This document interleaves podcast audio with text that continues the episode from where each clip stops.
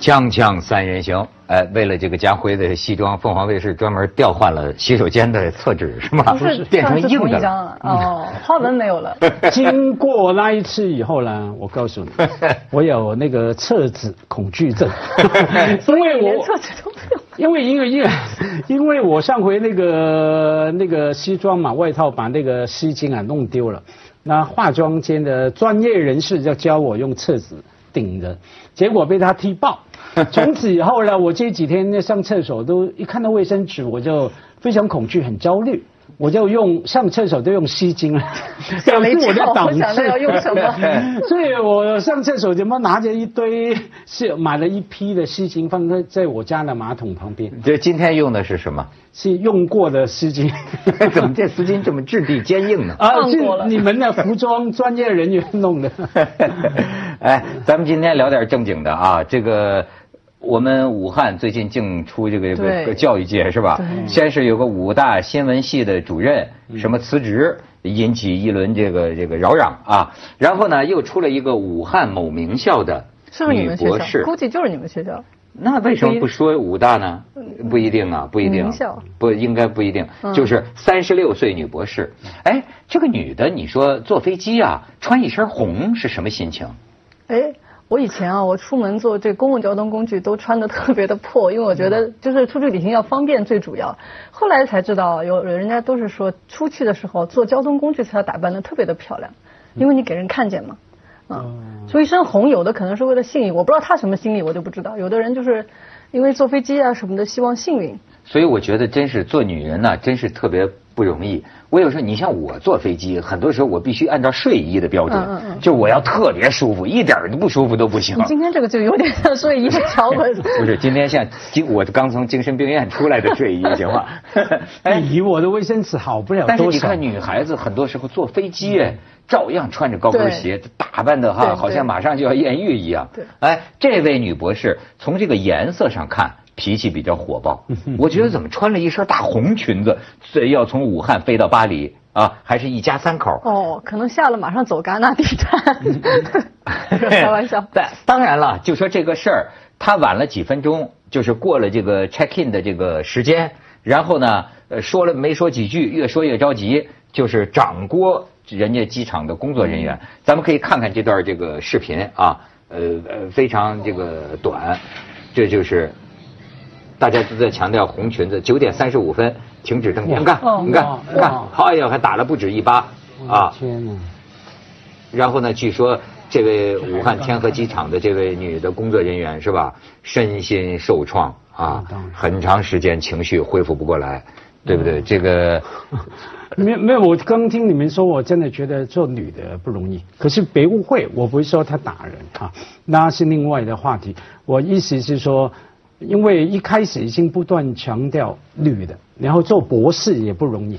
假如他只是一个普通人，甚至是一个男的，那个视频也不会被这样广泛散播，因为看不完嘛，都有嘛。每天坦白讲，我们只要上去各种的视频平台啊，各种的打人，特别男的打人，大叔打人，小弟打人，什么都有啊。可是我们看到一个女人，博士，还穿红衣服，好像罪加一等，你知道吗？我觉得这个每一种标签啊，都有它的不同的重量。可是当然话说回来，不管他是男的，是女的，是博士还是呃小学没毕业，这样打就是你你让我想起以前一些研究啊，我大学心理学的嘛，很多暴力的行为研究，哎。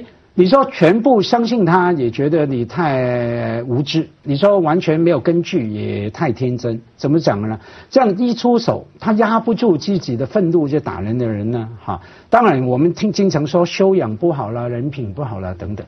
可是好多的去找了相关的统计啊，完全都那个高度吻合的。第一个，可能那个人小时候或者说成长过程不断被被人家打过。这是我经常说的嘛，要再讲一遍吗？在你在一个社会里面从小成长，没有受到尊重的，你长大后你不懂得尊重别人，你一定会对弱者、对陌生人用不尊重、不尊重的方法来对待。那我问你，上次在那个飞机上拖乘客的美国警察是从小也是不被人尊重是吗？哎，可能是啊，我不是说他一定是这样有这样，我们社会科学的相关性相关性就是这样子。而且我刚说的不从小不被人被人尊重啊，这个我们要看整个社会的普遍性嘛。我经常举一个例子，就是说在某些社会的城市的街头走路，他不会跟你说对不起，借过一下，不会嘛？他一定是人撞人的嘛。我倒跟你我。类似的感受，但是我是觉得用另外一个状态来描述。我倒不是觉得是受欺负、不尊重，恰恰相反，我是觉得从小的环境太受宠了。嗯，因为我其实用一个我们之前也说过的词，在我看来，他这个觉他这个动作啊，就像是巨婴。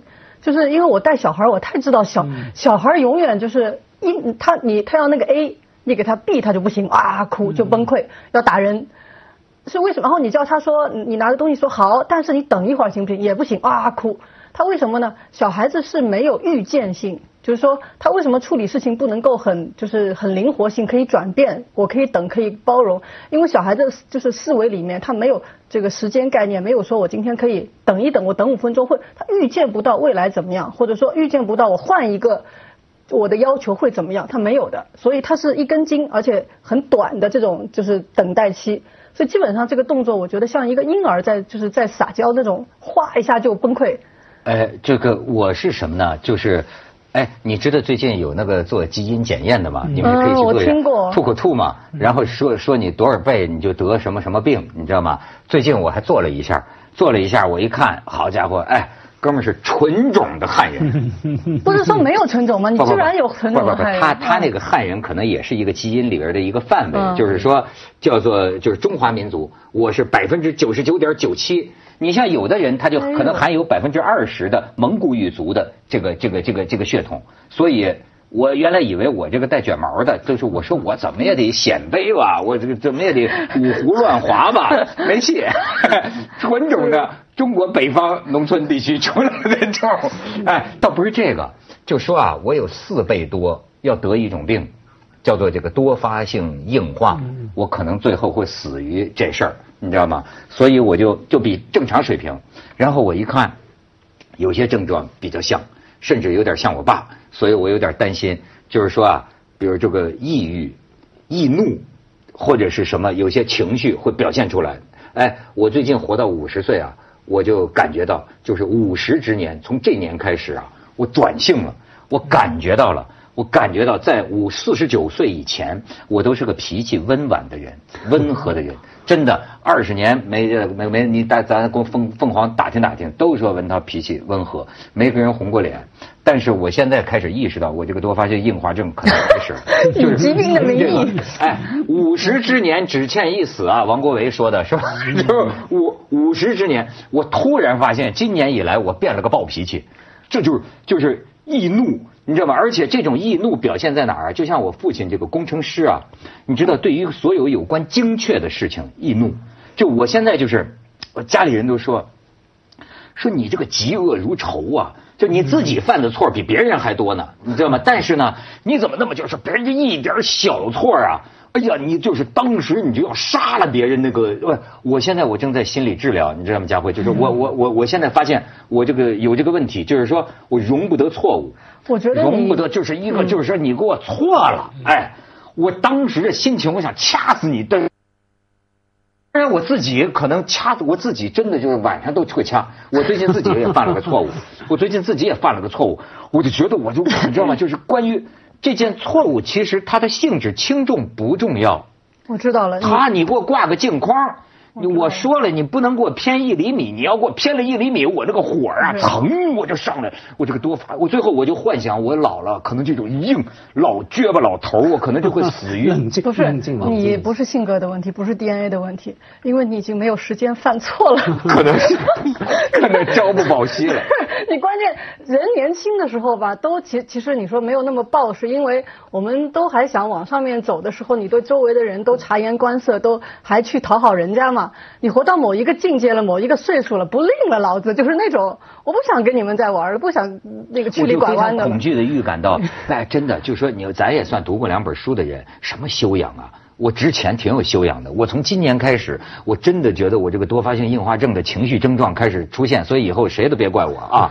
就是我预期我可能老头啊，哎，人家原来你不是喜欢李敖吗？李敖就经常说，李敖最近还生病了是吧？啊，对，李敖原来经常说啊，这人有的时候相反的，年轻的时候激进的，老年会转成保守；年轻的时候温和的，老年会转为暴躁。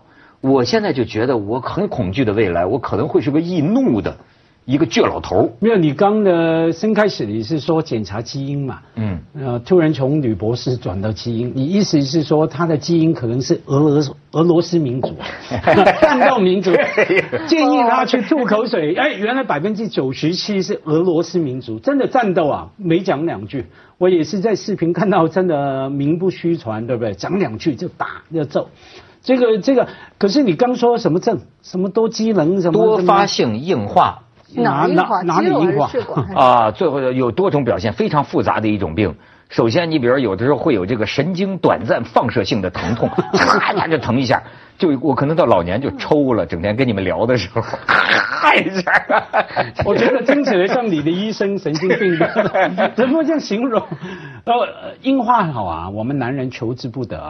对对对，他软不回去，你求之不得。那好，整天做就好。下一个，下一个，接接下广告，锵锵三人行广告之后见。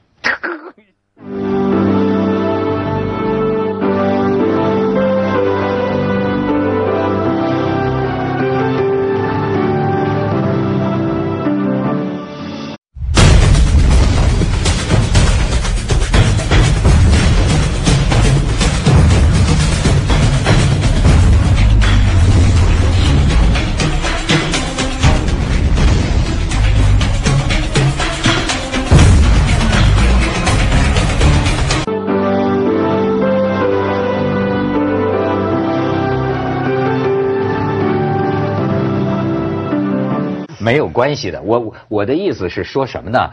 哎，有有的时候，我现在感觉到就是我们都有头脑中啊，已经有一个套路了。我有时候觉得也很悲哀，就做了二十年，你看我是多么的熟练。比如刚才在化妆间，我就问义军，我说：“哎，武汉这个女博士这个事儿啊，咱们有什么角度可以聊啊？你看我这个脑子，我说：哎，呃，情绪管理，哎，你给女博士贴标签然后这个民航的种种弊端。”你看，其实我这样做的时候，我觉得很悲哀。就是说，你你明白吗？你不是一个人了，你已经是一个操作训练有素的。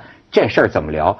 于是我觉得，可能我们干了很多年这样的人，你失去了一颗赤子之心去接触这个。你看这个女博士，她是一个赤子之心，她真急了，就上来就我我跟你说，我能理解。没有，佳慧不用像你说的那么解释。我认为不要瞎掰，谁都不了解他。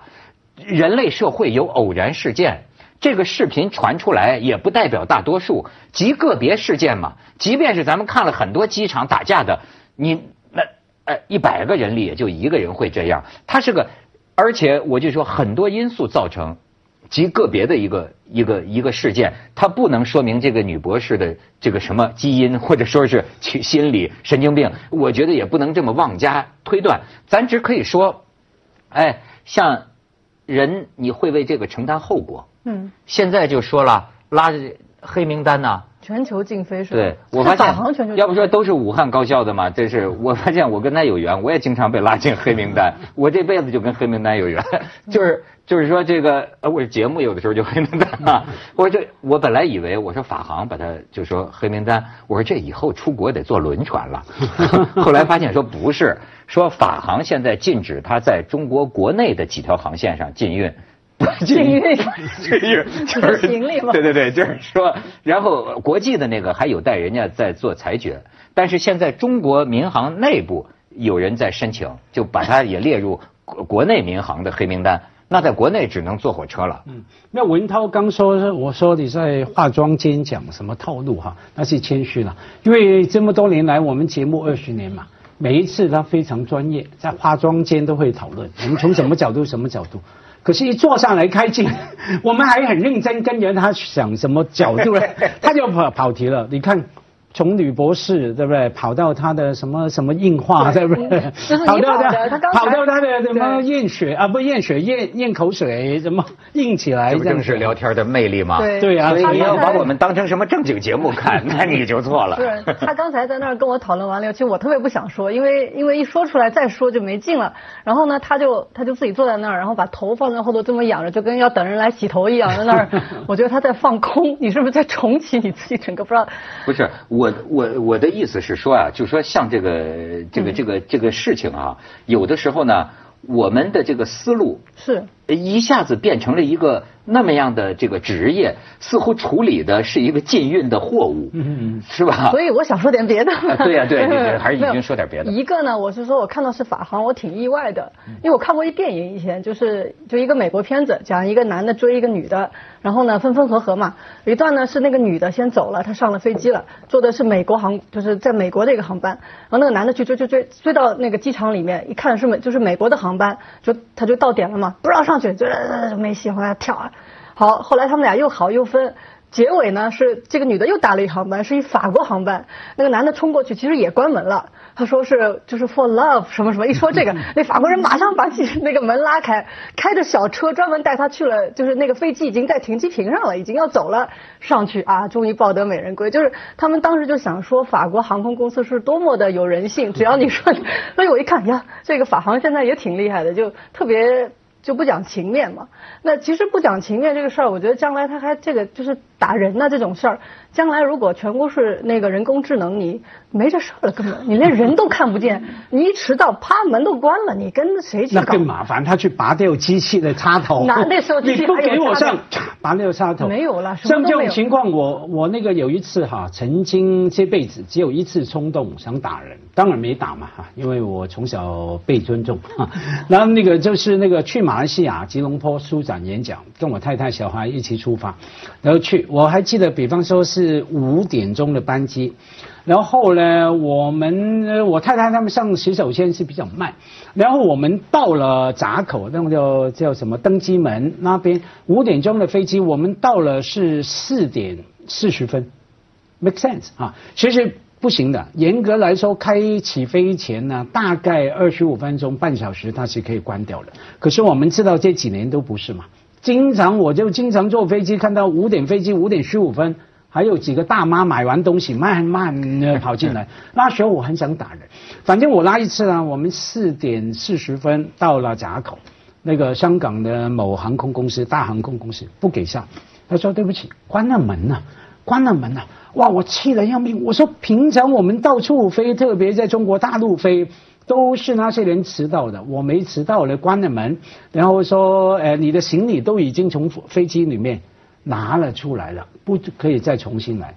那那一次我气得想打，当然没有，我就讨论骂啊，骂了五分钟之后呢，我太太在旁边，可能怕我跟文涛一样 突然硬起来，突然硬起来，然后然后就阻止我。冷静冷静，不要骂不要骂。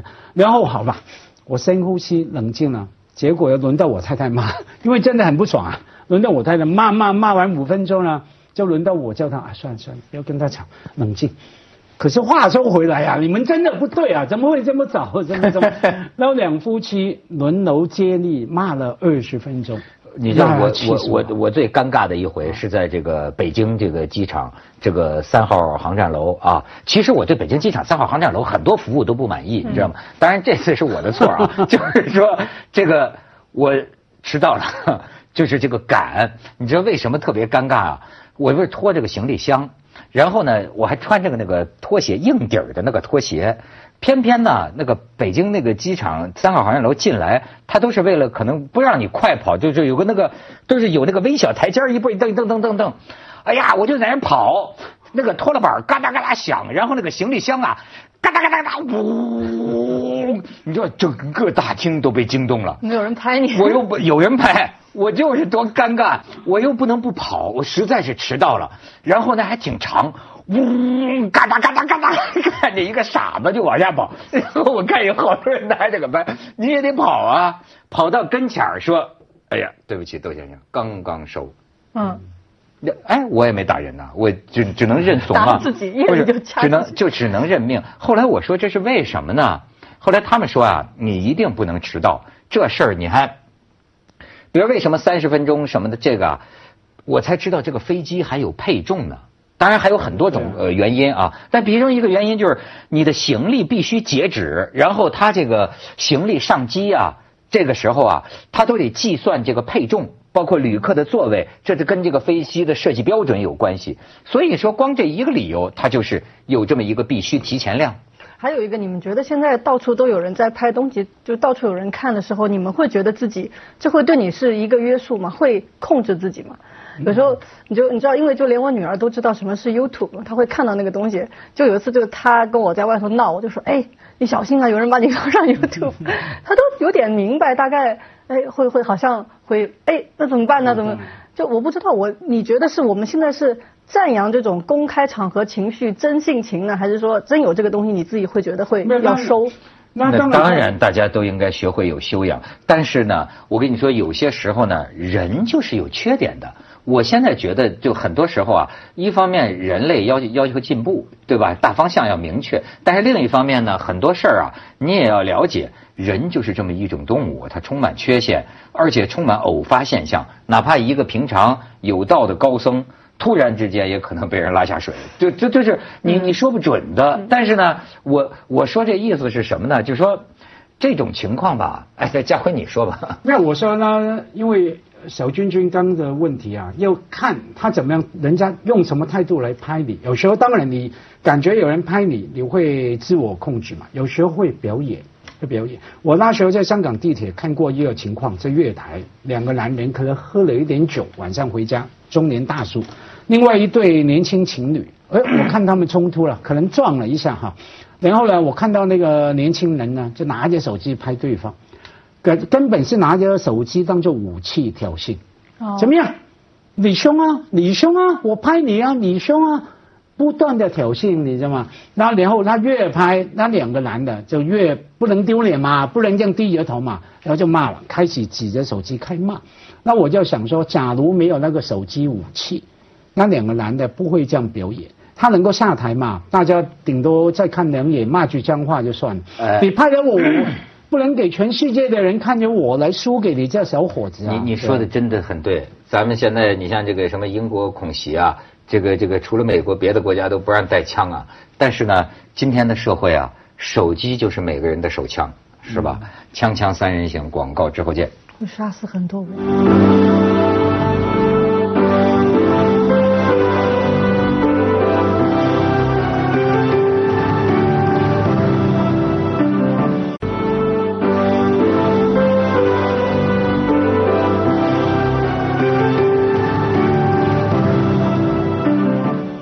看这些评论标题，你就看到哈，就是什么，呃，名校女博士啊，网友为啥一致叫好被上黑名单哈？然后这个女博士大闹机场，不仅仅是迟到五分钟的事儿。女博士标签不能乱贴。女博士，您是优越感作祟还是情绪失控？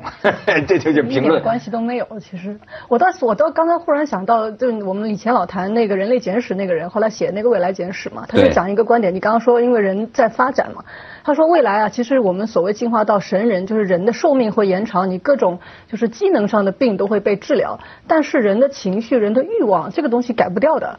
他就说，你现在无论你挣多少钱，或者是你多成功或者多失败，你的高快乐和不快乐这个指数这个区间都不会特别大。其实，就是我们人呢，未来怎么进化，我们的这种情绪和欲望都不会变，除非你现在可能有一些短期的药物控制。我最近就听说，在国内有有就有一些这个名人嘛，他们在吃一些药，就说发现他们也是跟你一样去测那个 DNA，发现呢自就是自己有拖延症。那个人其实挺成功了，我就不说名字了。他就说他觉得天哪，我有拖延症，看来如果我没有拖延症，我会更成功。就开始吃那个药，吃完以后呢，他们就发现做题真的去测就有去测试，做数学题就是更快，精力更集中。那我的意思，女博士没吃药是吧？原因是没吃药。我是想说，人其实改变什么都可以，你改变世界，改变自己的很多东西，但你改变欲望、情绪很难。不是，我觉得当然这要说也有一个，就是呃，怎么说呢？